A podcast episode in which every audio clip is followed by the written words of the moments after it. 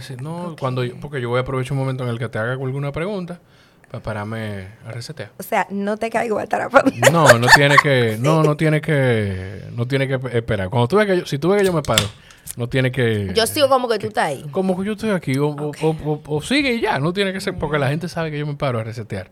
¿Cómo vas? Yo voy bien. Todo tranquilo. ¿Todo bien? Sí. Qué bueno. ¿Estás nerviosa así? No, no nerviosa. Eh, porque esa no es la palabra. Es como que tú me sacaste full de mi zona de confort. Ok, pero está bien. No es nervio, eso. Eso, eso es bueno. Mira lo bonita que tú te ves en esa cámara. Ah, no, eso sí soy yo. Ay, no me cabe la menor duda. Ay, ay, ay, ay, ay. Eh, nada. Yo, tú sabes, bueno, yo no sé cuándo fue la última vez que tú escuchaste, pero ya yo no hago introducción ni nada. O sea que vamos a tener que decirle dentro de la conversación a la gente quién tú eres y por qué yo te traje. Yo puedo, yo puedo decir, tú eres de la quesada. Sí. Estamos Nos en enteraremos todo dentro de la conversación. ¿Por qué yo te traje? Exacto. Eh, hay muchas cosas que tú haces. Dentro, hay muchas que yo ni siquiera sé que tú haces. Yo creo que podemos decir que tú eres productora de eventos. Sí. Una de las tantas cosas. Una de las tantas cosas. Eh, di- cuéntame, dime, tú eres productora de eventos, cuéntame cómo, qué otra cosa. A mí no me gusta darle título a las cosas. Yo creo que tú eres- somos un poquito parecidos en eso. Porque yo nunca te he oído decir, yo soy esto o soy lo otro. Pero hoy haz un esfuerzo en compartirme alguna de las otras cosas que tú haces. Ay, guay. bueno, eh, yo soy especialista, por decirlo de alguna manera, en logística de eventos y espectáculos y manejo de artistas. Ahí tú vas a estar muy cómoda. Gracias. Eh, especialista en logística de eventos, Ajá. espectáculos y manejo de artistas. Exactamente. En- he trabajado en ambos la- en, en ambas caras de la moneda. He sido parte de quien produce, he sido parte integral de quien produce eventos y contrata artistas. Y también he sido- me, me he desenvuelto como el artista. Te has- o sea, no como el que canta, sino Pero, sino- quien, quien de parte del artista es responsable de que se ejecuten ciertas cosas para que el artista pueda llegar al público. lo que nosotros conocemos eh, o, o- o quienes conocen como un- una especie de road manager. Yo soy tour manager. tour manager. Ok, porque voy más manager. allá de lo que sucede per se. El road manager es más operativo. Yo soy más eh, Mm, ok, road de manager planificación. es más. Ya, ok. El road manager es más operativo, ejecución, evento. Exacto. El tour manager ve más macro. Mm, Exacto, lo misma planificación. Mi trabajo empieza meses antes de un evento. El road manager ya llega. Tenemos fecha de un artista el 18 de junio. El road manager aparece el 17 Ok. y se desaparece el 19. Yo no, yo tengo, tú, tú estás bregando conmigo varias semanas o meses antes. Ok. Mucho. Vamos, tú tienes, hay dos etapas de, de esa parte de tu vida eh, yo, que yo veo desde afuera, que es pre y post pandemia. Sí, ¿verdad? Ok. Durante la pandemia fue una etapa complicada, pero vamos primero pre pandemia. Eh, ¿cómo, cómo, cómo tú entras a, a todo el tema de producción de eventos, de trabajo con artistas? ¿Y cómo fue tu primera, tu primera llegada a ese mundo? Por accidente, totalmente. A mí me llaman para una entrevista en una agencia que ahora se le llama BTL. BTL, pero en ese momento no se le llamaba así, se le llamaba una agencia de promociones. Eh, y le pertenecía a un productor de espectáculos que se había formado dentro de cervecería, tenía muchísima experiencia en producción de espectáculos y le estaban entregando la producción general de Festival Presidente de Música Latina. De hecho, fue quien instauró el, festival en, en República Dominicana, el que junto con otras personas y otros ejecutivos concibió la idea, etcétera. Se independiza, eh, constituye su compañía y comienza a armar un equipo. Me llaman, yo estoy creyendo que yo voy, yo no sé para dónde yo voy. Para, casi siempre, yo- así como sí, hoy llegué, casi ¿sí siempre ¿sabes para dónde voy yo? Sí, sí, sí, sí. Yo no sabía para dónde iba, me siento y el señor comienza a decirme de qué se trata el trabajo. Y yo le digo, mire, está todo muy bonito, está todo muy chulo, pero yo nunca fui ni al cocotazo ni a un concierto de Isha en el Olímpico, así que yo creo que yo no soy la persona. Ok. Eh, debemos buscar otra. No soy yo. Y me dijo, no, es que todo lo contrario, yo quiero una persona tal cual. Que no yo haya- necesito que- un diamante en bruto que yo voy a moldear a mi forma. Mm, Pues yo me atrevo casi a decir quién es esa persona. Yo eh, estuve involucrada en el trabajo que yo hice contigo para... para era con Ani, para con Ani. Ajá. Guillermo Cordero. No, Fernando Collado. Fernando Collado. Fernando porque yo tengo Collado. Guillermo, pero, pero no, Fernando Collado. Guillermo también fue parte integral de mis años de crecimiento como pero, es a Fer- producción. pero es Fernando, Collado que yo tengo en la Collado. cabeza. Claro que sí. Ese, ese es mi papá. Sí. Hay, hay otro por ahí que se pone medio celosito cuando yo digo que ese es mi papá, pero que Sí. eh, él, me, él fue que me dio como lo- los trazos principales para yo amar lo que yo hago. Él me enseñó a enamorarme de lo que yo hago. Ok, entonces él te dice ahí, no, no, pero es que yo lo que quiero es una gente que nunca haya hecho esto. Exacto. Y yo le dije, bueno, pues si eso es lo que usted quiere, ya usted sabe. Sí, vamos a darle. Ya tú sabes, arranqué. Y mi primer evento fue Enrique Iglesias en Altos de Chabón. Ay. Todo el mundo que trabaja, que ya tenía muchos años en producción, los técnicos, el jefe de producción, los luminotécnicos, los sonidistas, me conocieron en este evento. Son perso- Eso fue hace 20, 19 años. 19, fue, Diez. estamos hablando de 2001. Yo tenía, ajá, 2000, 2001. 2001, ok. Y yo, a mí se me perdió un, a mí me dieron la gran responsabilidad de acreditar al equipo. Y ya tú sabes, yo, estaba, yo Claro. sentía que yo era la jefa porque es, para mí esa era la función más importante. Pues a mí se me perdió un ID. Digo yo se me perdió porque no lo encontraba en ningún Claro. lado y me senté en una esquina, llora, llora. Y ellos, y yo veía que me miraban todos así como de la esquina. Este es el último. Ella no vuelve más. Ella no va a aguantar esto. Ahora mismo ellos mismos me dicen, ¿qué tú haces aquí todavía? tú estás aquí todavía. Encontré la idea en mi bolsillo y se lo entregué a quien Ay, tenía Dios que mío, Adela. Pero, pero, Y, y una pregunta, ¿cómo era? Porque esa fue tu primera experiencia.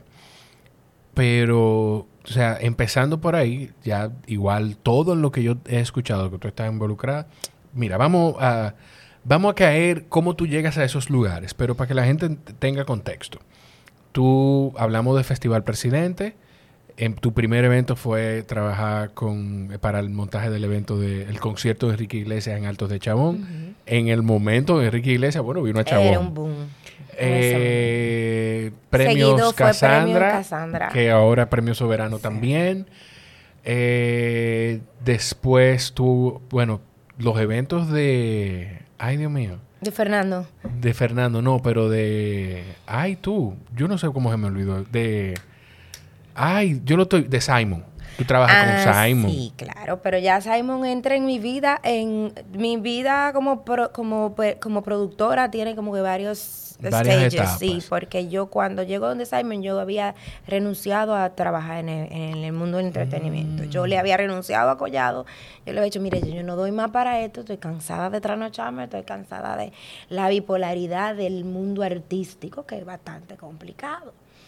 Y mi mamá me tenía el grito, porque mi mamá no mi mamá es una mujer que reza todos los días, estaba metida en una iglesia todos los días y no entendía por qué yo tenía que estar en el mundo del en el mundo, Sí, en el mundo. del mundo. En el mundo. Entonces yo cambio de trabajo, un trabajo muy chulo, que me pagaba bastante bien. Y eso fue justo después de un festival presidente en el que yo conozco a Simon Díaz. Déjame acercarte.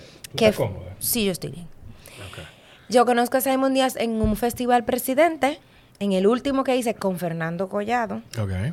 Y Simon le, le hizo el booking a uno de los artistas que se contrataron para ese festival. Y yo era la encargada de logística de uno de los hoteles. O sea, yo tenía que mover todo lo que tenía, tenía que ver con todos los artistas que estaban hospedados en ese hotel y uno de ellos era el de Simon. ¿Que ¿Quién era en ese momento? Ese era Diego Torres.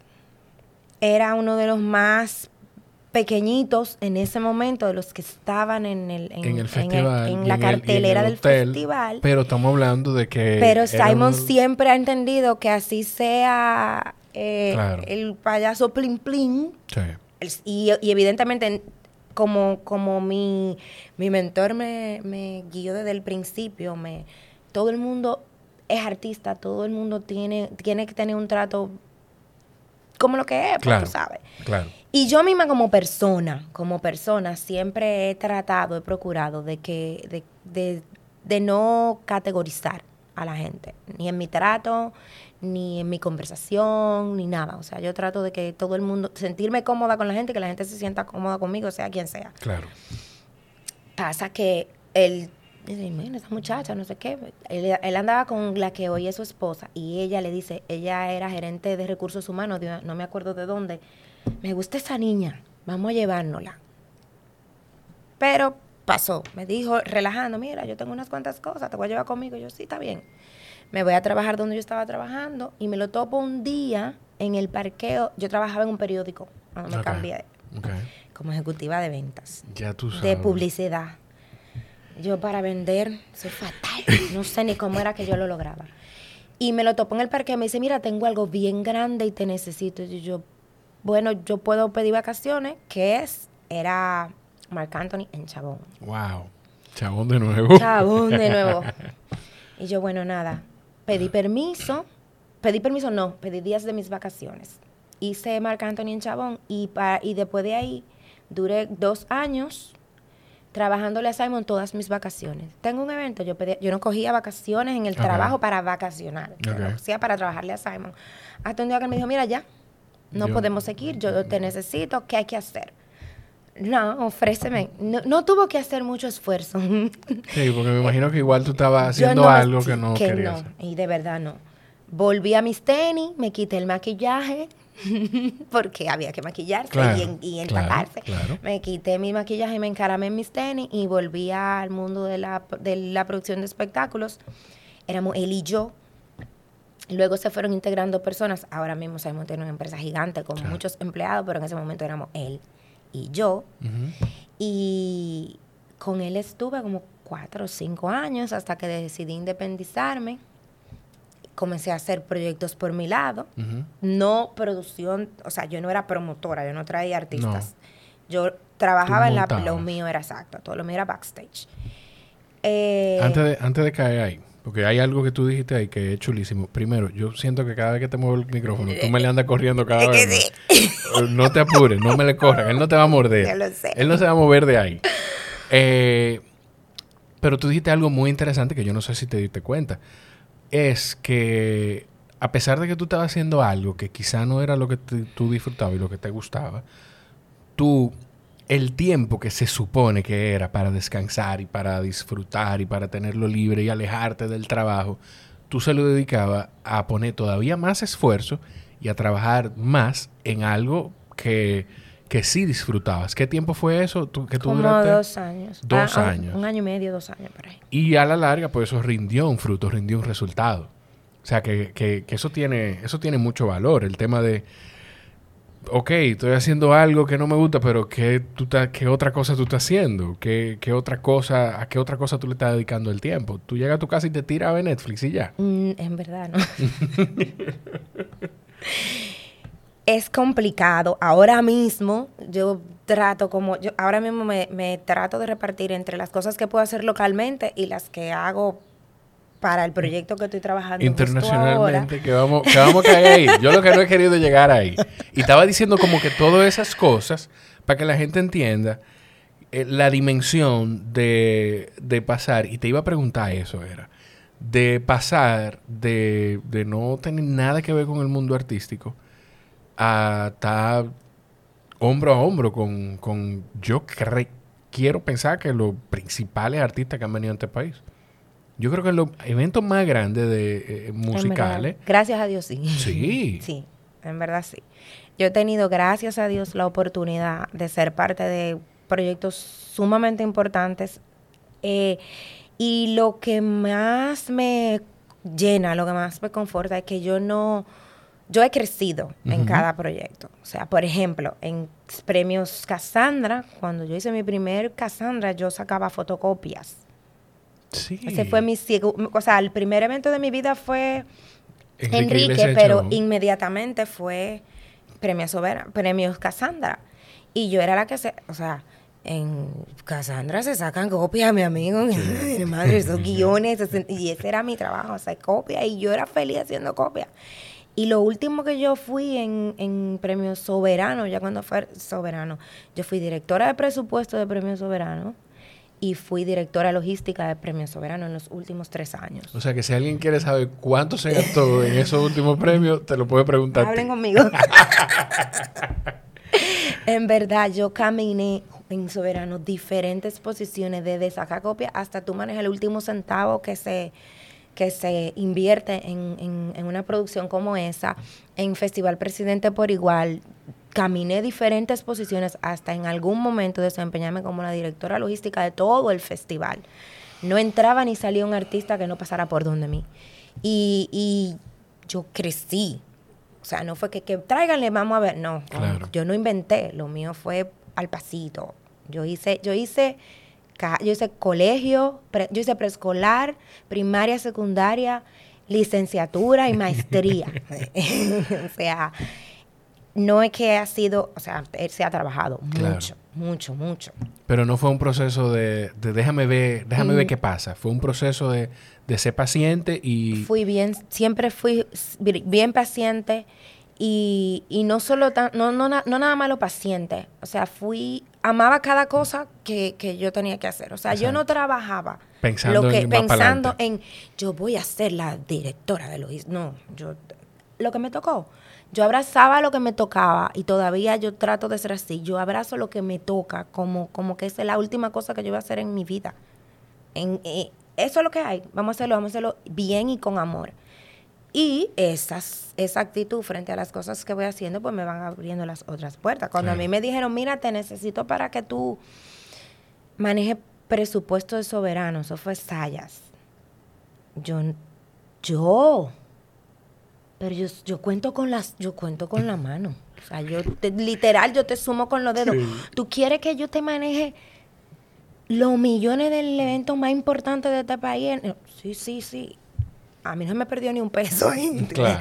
Entonces, lo hago y lo hago con amor y, y, lo hago con humildad. Cada cosa que me presentan, yo no me la creo, tú sabes. Yo lo hago humildemente y con amor y, poniendo lo mejor de mí. ¿Qué, ¿Cuál ha sido el, el artista con el que tú has trabajado que te ha dado más trabajo? No, no te apures. Yo, bueno, no era esa la pregunta que te iba a hacer. Esa te la hago más para adelante. no, pero, esa pregunta me la hacen siempre. No, no, no, porque no era por ahí que yo iba. El que más trabajo te ha dado a ti eh, contener esa, ese fan dentro. Yo no soy fanática de absolutamente nadie. Mm. Salvo. Ajá. Acuérdate que no te va a morder. Bruno Mars. Ay. Pero como yo, yo no soy fanática y también le tengo como, como que el fanatismo de la gente hacia los artistas, yo me quedo como que, ay, cuando Miranda sea grande. O sea, como que yo, eso es la única cosa de lo que yo hago que no entiendo. Pero son las pasiones. Claro. Pero yo amo a Bruno Mars y me tocó trabajar Bruno Mars en Costa Rica. Sí, que, no que tampoco fue que no, no, no. Me perdón. ¿eh?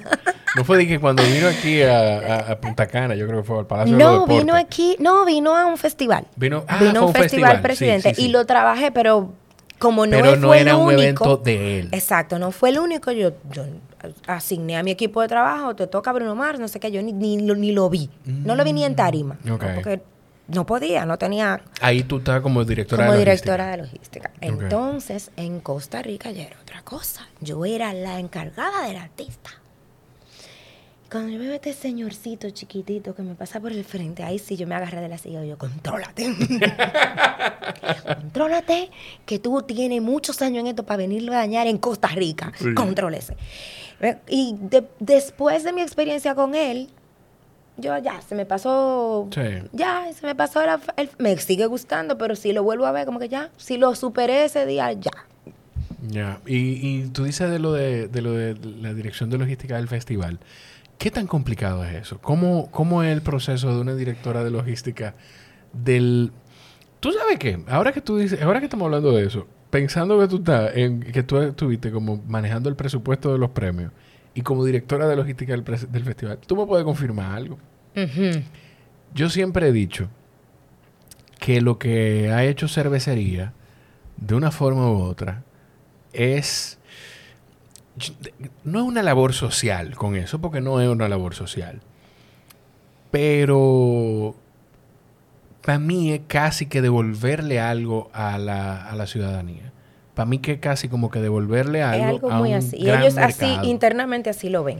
Porque a mí nadie me puede decir, por más barato que le pueda salir un artista, yo fui a un festival y yo salí con mis amigos, los amigos me se reían mucho porque yo salí, yo decía, yo voy a salir con los brazos adelante. ¿Y por qué? Porque a nosotros nos van a trancar a todos. Nosotros todos tenemos que salir presos de aquí. ¿Pero porque, por qué? Porque yo sentí que les robé a la cervecería ese día. Ese día estaban Wisin y Yandel, Don Omar, estaba, eh, había un, eh, un salsero, yo creo que estaba, no me acuerdo, pero era una cantidad, tuvo Camila, una cantidad, o Rake, no sé, pero una cantidad de artistas que yo decía, es que no puede ser, esta boleta me costó 600 pesos, no puede ser. No, aquí no, aquí no se gana absolutamente nada más que exposición de la marca. Ellos no, no, ellos no lo hacen con, con, con el objetivo de ganar dinero, ninguno de los dos proyectos. Es básicamente eso. Ellos eh, es como un premio a la fidelidad de, de- de sus consumidores. Claro. Y bien le queda. Sí, sí, sí, Súper sí, sí, bien. sí. Como directora de logística del evento, ¿cómo es? co- condúceme un poquito con cómo es ese proceso, que es todo lo que tú ves. Oye, con la tranquilidad con la que tú me dijiste, eh, ah, no, Bruno Mars vino al evento, yo se lo asigné a mi equipo y, y ya. O sea, yo no. Es que eso también habla muy bien de tu liderazgo, que tú tienes gente con la que tú confías y entregas. Yo, yo, a mí, Ahí. a mí, me, a mí, yo no puedo trabajar con personas en las que yo no pueda delegar. ok. Yo siempre he entendido que para que tu trabajo quede bien, tu entorno tiene que sentirse empoderado de lo que tiene que hacer. Todos los que trabajan conmigo me dicen mamá o ma. La mayoría me dicen ma. Sí. Me dicen sí o mami incluso. Pero te estoy hablando de personas que algunos que trabajan conmigo, tú lo ves al lado de Sí, mí, sí, parecen ellos mi papá.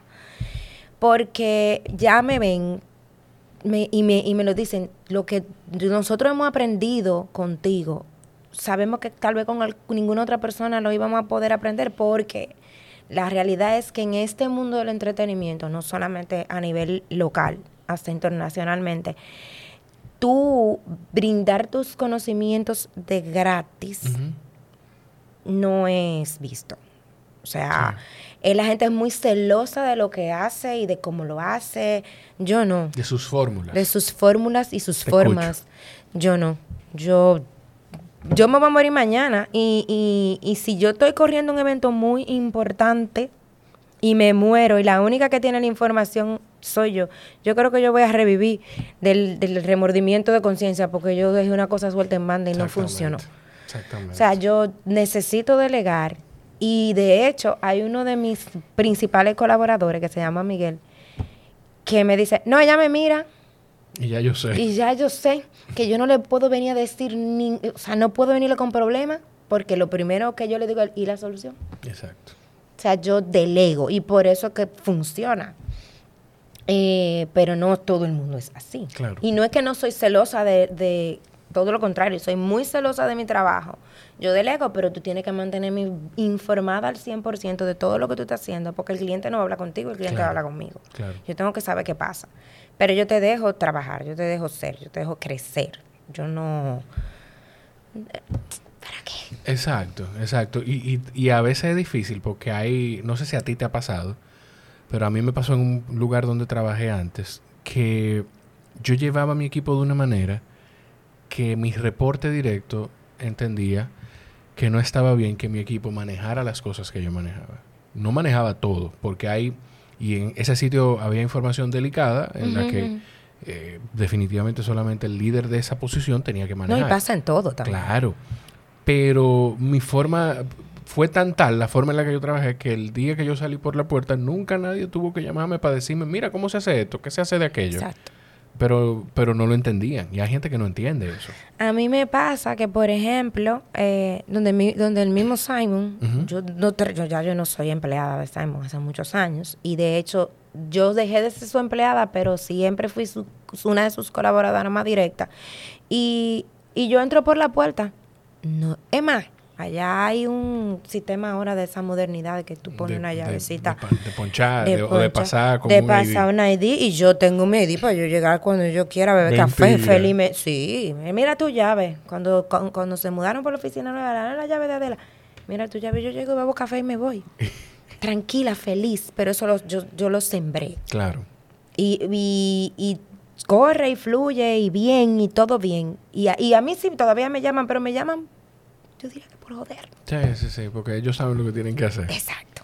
Mira, ¿cómo fue? Porque hubo un momento en pandemia que se hablaba mucho de, de los artistas y de cómo los artistas se veían afectados, de cómo los músicos se veían afectados y el entretenimiento. Pero mucha gente no entiende que la industria del entretenimiento envuelve a una cantidad de personas enormes, dentro de la que está tu, tu equipo técnico. ¿Cómo fue ese proceso para, para ti que estás backstage? Para mí y para todos, Para todos. eh, fue bastante difícil. Eh, cuando te digo para mí y para todos, porque lo viví bastante de cerca, no solamente por mi propia experiencia, sino porque a un grupo de colegas, eh, un día hablando, desesperadas, viendo cómo nuestros colaboradores estaban al grito, Sí. Dijimos, miren, vamos a unirnos, vamos a formar como un grupo donde nosotros podamos recaudar ayuda, tocar puertas y ver cómo podemos ayudar a esa gente con quien nosotros siempre contábamos para mover esta silla de aquí, Sí. para subirse en esa tarima en allá arriba, allá arriba, pasar un cable. Eh, y no estábamos trabajando, no estábamos ganando en un peso, ninguna no se estaba produciendo nada. Y nosotros comenzamos a trabajar en ese proyecto que fue hermosísimo y, y logramos incluso hacer conciertos donde nosotros, que fueron streaming y todo, donde logramos que artistas locales se montaran en la ola de la colaboración para esta gente. Yo no te voy a dar dinero, yo voy a cantar. Y es- o sea, Claro. hicimos hicimos una serie de conciertos en la que pudimos recaudar ayuda tanto económica como en especie para, para esta gente. No fue suficiente porque nadie se imaginó que esto se iba a extender por tanto tiempo. Eh, mucha gente se vio bien mal, se vio bien feo. En mi caso particular, yo siempre he dicho que papá Dios me tiene a mí dentro de sus favoritas en todo el sentido de la palabra, porque mi trabajo actual yo lo recibí en plena, la oferta de trabajo actual yo la recibí en plena pandemia cuando todo estaba parado. Antes incluso de que se programara gira y todo. Ante- eh, se- esas eran giras que estaban palabreadas antes de la pandemia, pero todavía, o sea, se habían hecho avances de dinero. Entonces, o sea, eran, eran eventos seguros en algún momento, ok. no en ese momento. Pero a pesar de todo eso, a mí me llaman en plena pandemia, a mí me llamaron en abril del 2021. Sí. O sea, todavía en abril del Sí, sí, sí. 21. No, no, no habíamos abierto. No habíamos todavía. abierto. Y, y di que mon- tú, tú montaste en un avión. Imposible. Tú traías el COVID en la maleta. Sí. Y a mí en abril del 21 me dijeron, mira, no, mentira. Fue en febrero. Febrero. Porque yo me monté en un avión en abril. ¿Quién, ¿Quién te llamó? Vamos, vamos, porque tampoco es una gran sorpresa para gente que está en, en tu entorno. Eh, tú eres la, iba a decir road manager de nuevo. Tú eres tour manager de, yo no quiero equivocarme. De, Te voy, a, de- te voy a dejar que lo diga. no, no, no, de, de, De Mike Towers. Tú ves que me iba a equivocar. Lo que pasa es que él se me parece a otro artista, el perfil, físicamente incluso, eh, se me parece mucho. Tú eres tour manager de Mike Towers. Entonces, ¿quién te llama para hablarte de la oportunidad de trabajo, para ver si tú estás dispuesta? ¿Cómo es ese proceso? A mí me llama un colega, que es ahora mismo el tour manager de Bad Bunny. Ah, ok. Y ok. No, Ah, ok. Humilde la niña. Humildemente. Claro, perdóname. Él se mantuvo, eh, o sea, nosotros todos nos manteníamos siempre como, dime, ¿en qué estás? Nos, nos dábamos todos los colegas. En- en- ah, yo, yo tengo un círculo de colegas bastante cercano. Eh, yo me hago amiga de los que trabajan conmigo. Y no quiero seguir siendo humilde, Pero- pero, que si el tour manager de no sé quién, que si, dime en qué están, no sé qué. Y él sabía que la oficina de Simon, que era donde yo estaba trabajando full, full, full, en el momento en que llega la pandemia, cerró. Ujú. Y me dice, dime. Y digo yo, no, ya cerramos. ¿Cómo que cerramos? Sí, ya Simon cerró. ¿Tú estás en tu casa? Sí, estoy en mi casa. Ok. Un día me llama, ¿qué tú haces? Y yo estoy cocinando. Ujú. Apágala la estufa que te- y siéntate, que tengo que hablar contigo porque te tengo, te tengo una propuesta y necesito que tú me Que me digas, escuches. que me prestes atención. Yo dime, mira, hay un artista que se llama Mike Towers que, ta- que le están armando el equipo y están necesitando un tour manager. Me llamaron a mí para preguntarme a quién yo recomendaba. Yo dije que solamente te recomendaba a ti. Y yo, eh, ¿qué? Yo había trabajado como tour manager de un artista que Simon buqueaba, o sea, Simon vendía en Europa y en Latinoamérica ¿A quién? a Romeo. Ok. Pero, Oh, uh, perdóname. pero espérate. Adela, pero no me hagas esa vaina. Que yo había trabajado como yo había trabajado como tour manager de, de una Kiko el. Crazy puede ser. Yo, no, pero- pero que también está bien. pero está Claro. bien. Yo estoy loca por trabajar con un local. Quiero experimentarlo, eso. No me ha tocado, tristemente. El asunto es que no es que yo era la tour manager per se, porque él tenía el suyo, pero al nosotros vender las fechas, yo asumía la responsabilidad del tour manager al artista, porque nosotros éramos Claro, el, el, arti- equipo, el el artista. artista, claro. Pero era la primera vez que a mí me ofrecían, boom, tú, esto. Yo no sabía quién era Mike Tower. Jefe, perdóneme. No, te lo, iba, te lo iba a preguntar si tú en ese momento No, sabías en ese era. momento no. Porque aunque yo conozco mucha gente de la industria de la música urbana y del reggaetón y de todo eso, yo soy una señora mayor. Entonces yo oigo una música un poco más adecuada para mi edad. Yo oía a Wisin Yandel en mi tiempo, pero ahora yo estoy tratando como de adaptarme a la música que me corresponde. Y cuando me hablan de él, yo, no, no sé. Pero le digo a- al, al amigo, dime, me dice, mira, la oferta es esto, esto, esto. ¿Te interesa que yo déjame, déjame ver?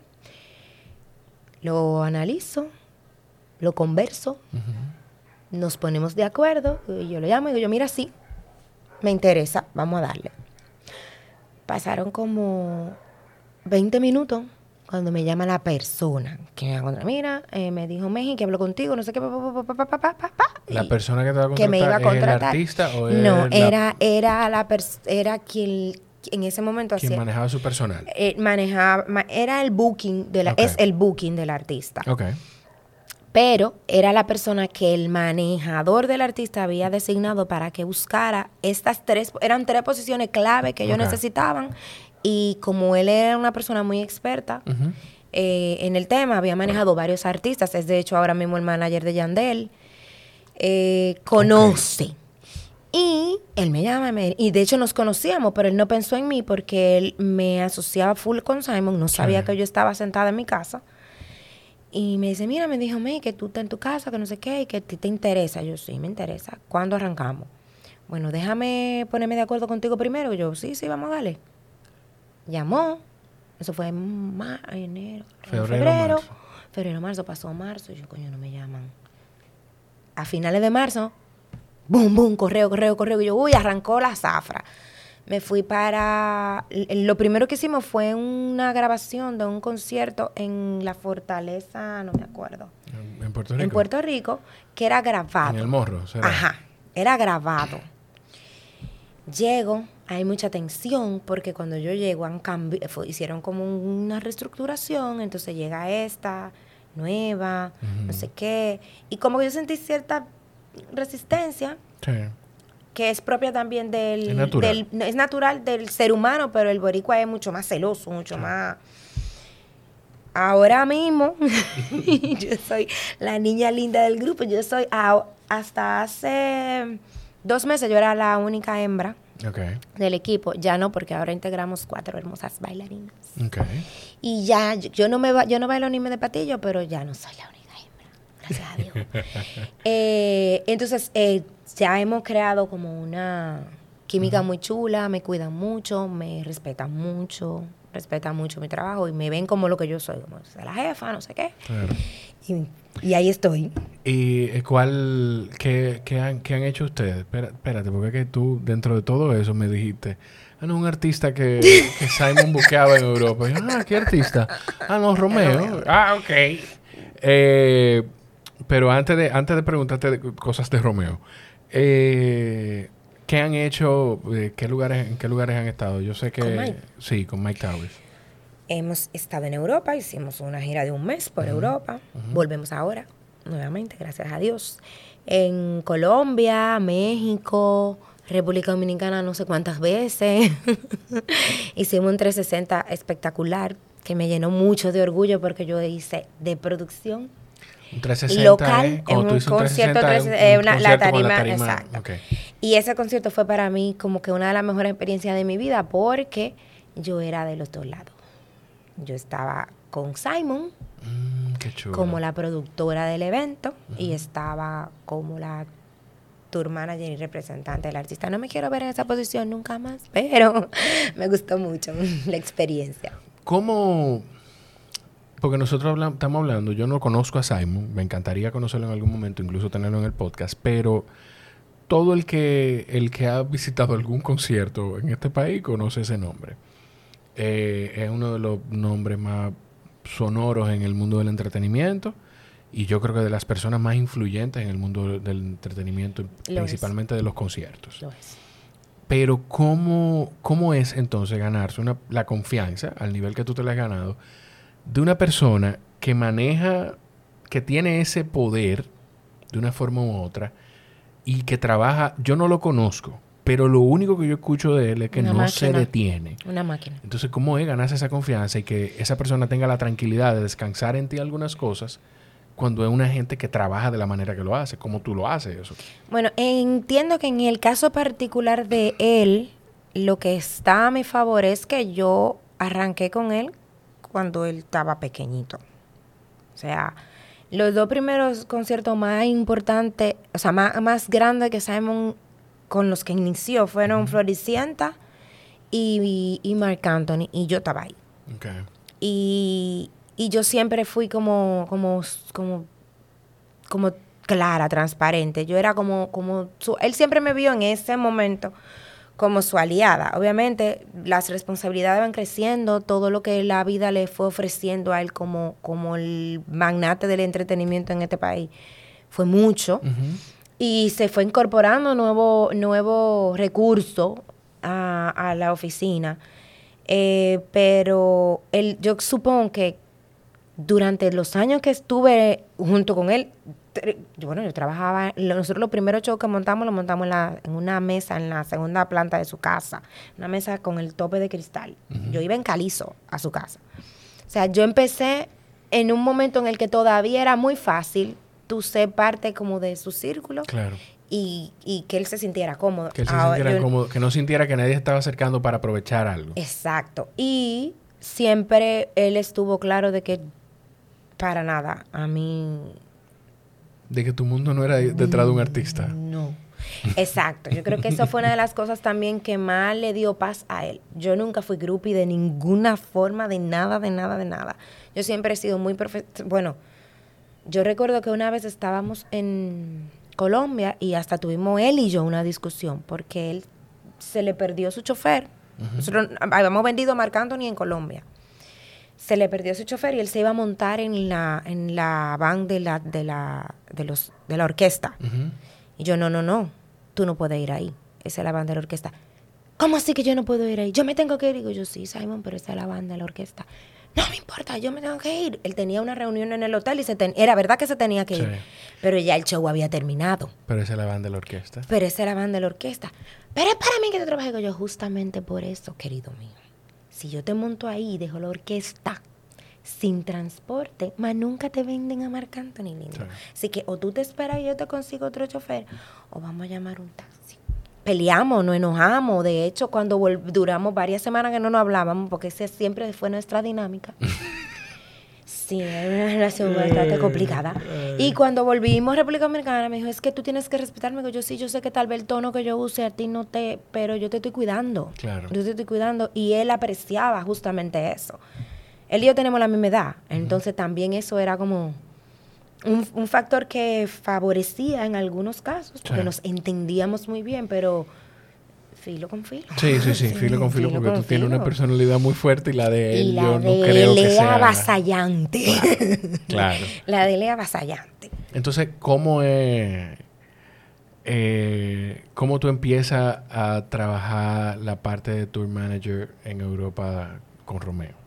Con Rome- Nosotros no Que- empezamos perdón, en Europa. Con Romeo no.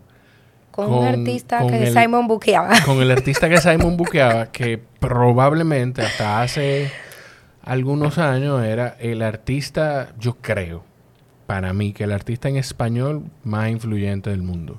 Hasta hace quizá dos años que ya estaba Bunny. Bueno, yo debo de decirte, humildemente, que cuando Simon estaba buqueando a, a- a Romeo, Romeo estaba en su. Ujú. O sea, era fórmula. ¿Sí? Él andaba en gira con fórmula.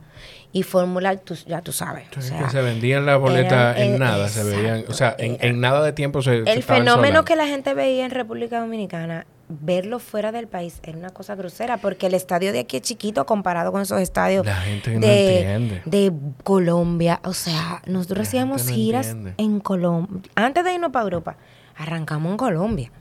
Y el público colombiano me dejaba a mí así. Yo decía, wow. Wow. O sea, eran estadios gigantes, era un público bastante particular. Sí. Nosotros empezamos, creo que fue, lo primero que hicimos fue Colombia. Colombia, Chile, Perú, eso. Esas fueron como que los países con los que empezamos con él. Al principio era complicado por lo mismo. O sea, él tenía un equipo de trabajo y nosotros éramos como los intrusos Sí. que venían a hacerle el trabajo, pero como tú no sabes cómo yo trabajo, ten cuidado, no metas la pata, no sé qué. Hoy en día, ese equipo de trabajo de, de, de Romeo nos ve a nosotros, no solo a mí, a Chabebe que se iba de gira con, que es de la mano derecha, izquierda y, De Simon. de Simon en este momento. Nosotros no íbamos, todavía hoy en día esa gente son familia. Nosotros somos familia, pero también ahí internamente tuvimos que hacer un trabajo. Un trabajo de, de- de Un- ganarse esa confianza. Un trabajo hasta con el mismísimo Romeo, porque, o sea, yo montarme en un ascensor con él, de que meter la mano, entra, y entonces yo meterme en el ascensor, como que, tú sabes. Sí. Dime, Eh, Adela. Eso me... No, y, y, y, y era una cosa así. Si, si él no me hablaba, mi amor, yo, yo, estaba, yo era invisible. Ahora, si Ah. él me hablaba y él me ponía tema, pues entonces bien. Si, Perfecto. ay, hola, ¿cómo tú estás? No sé qué, no sé cuánto. Los niños, no- así.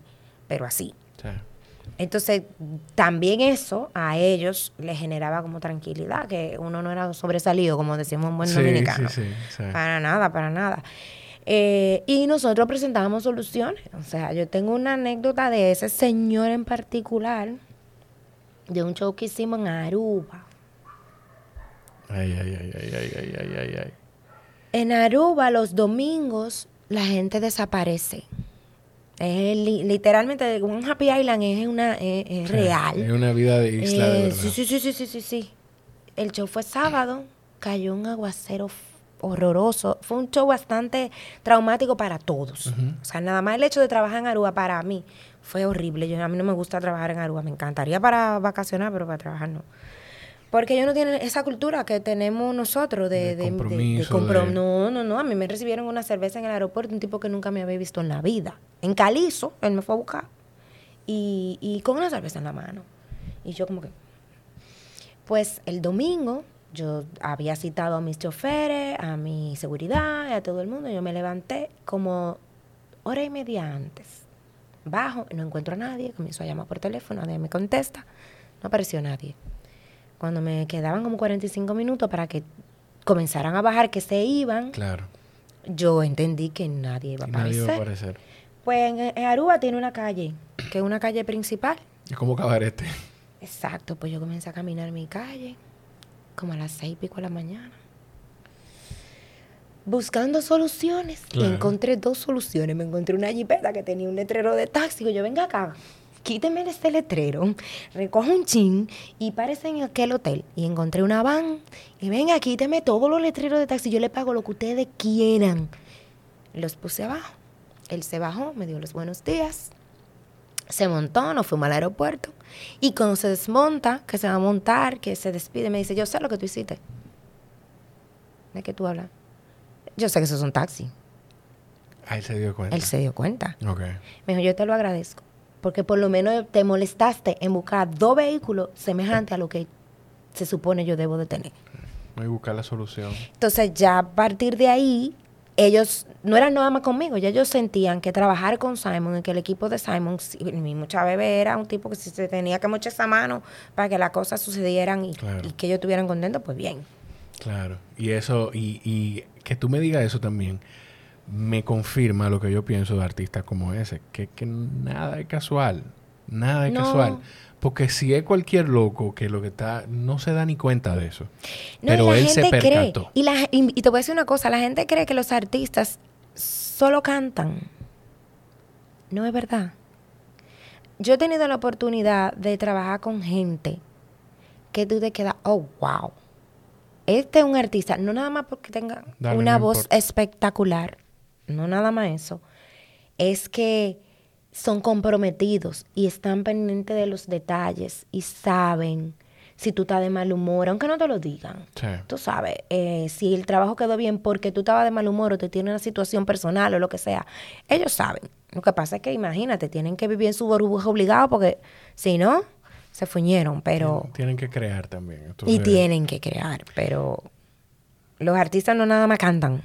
Hay muchas otras cosas pasando y que los hace bastante grandes. Sí, sí. Mira, yo voy a aprovechar, porque ya no, ya estamos solo con audio, la cámara está grabando, pero está todo oscuro. Eh, voy a aprovechar el incidente para terminar, porque te, te digo ahora cuando terminemos. Pero eh, tenemos 45 minutos hablando, Adela, y tú no, Ay, no te dolió nada. Claro, porque tú te- Hablamos hablamos mucho. de lo de, de- de- Sí, sí, sí, sí, sí. Me la pusiste fácil. Claro, claro. Y también yo quería de alguna forma, eh, en algún momento nos sentaremos de nuevo, pero yo quería también de alguna forma compartir con la gente, porque entendieran y que se dieran cuenta de que hay, hay mucho más en, en los espectáculos y en el trabajo que el escenario y que lo que está frente al escenario solamente. Hay mucho. Mucho, mucho, mucho más. Eh, gracias por venir, gracias por tu cariño. Tú sabes que yo te quiero muchísimo, como si fuésemos, bueno, somos, para mí somos Eres mi familia. sobrino. Somos familia. y, y nada, yo y siento también que tú eres un gran ejemplo de trabajo, de paciencia y de consistencia. Y tus hijos van a crecer muy, muy, muy orgullosos de la mamá que tienen. Eso es lo más importante. Que yo sé que en algún momento ellos van a... Mami. Nada. Eh, a ustedes si llegaron hasta aquí, por favor, compartan el episodio.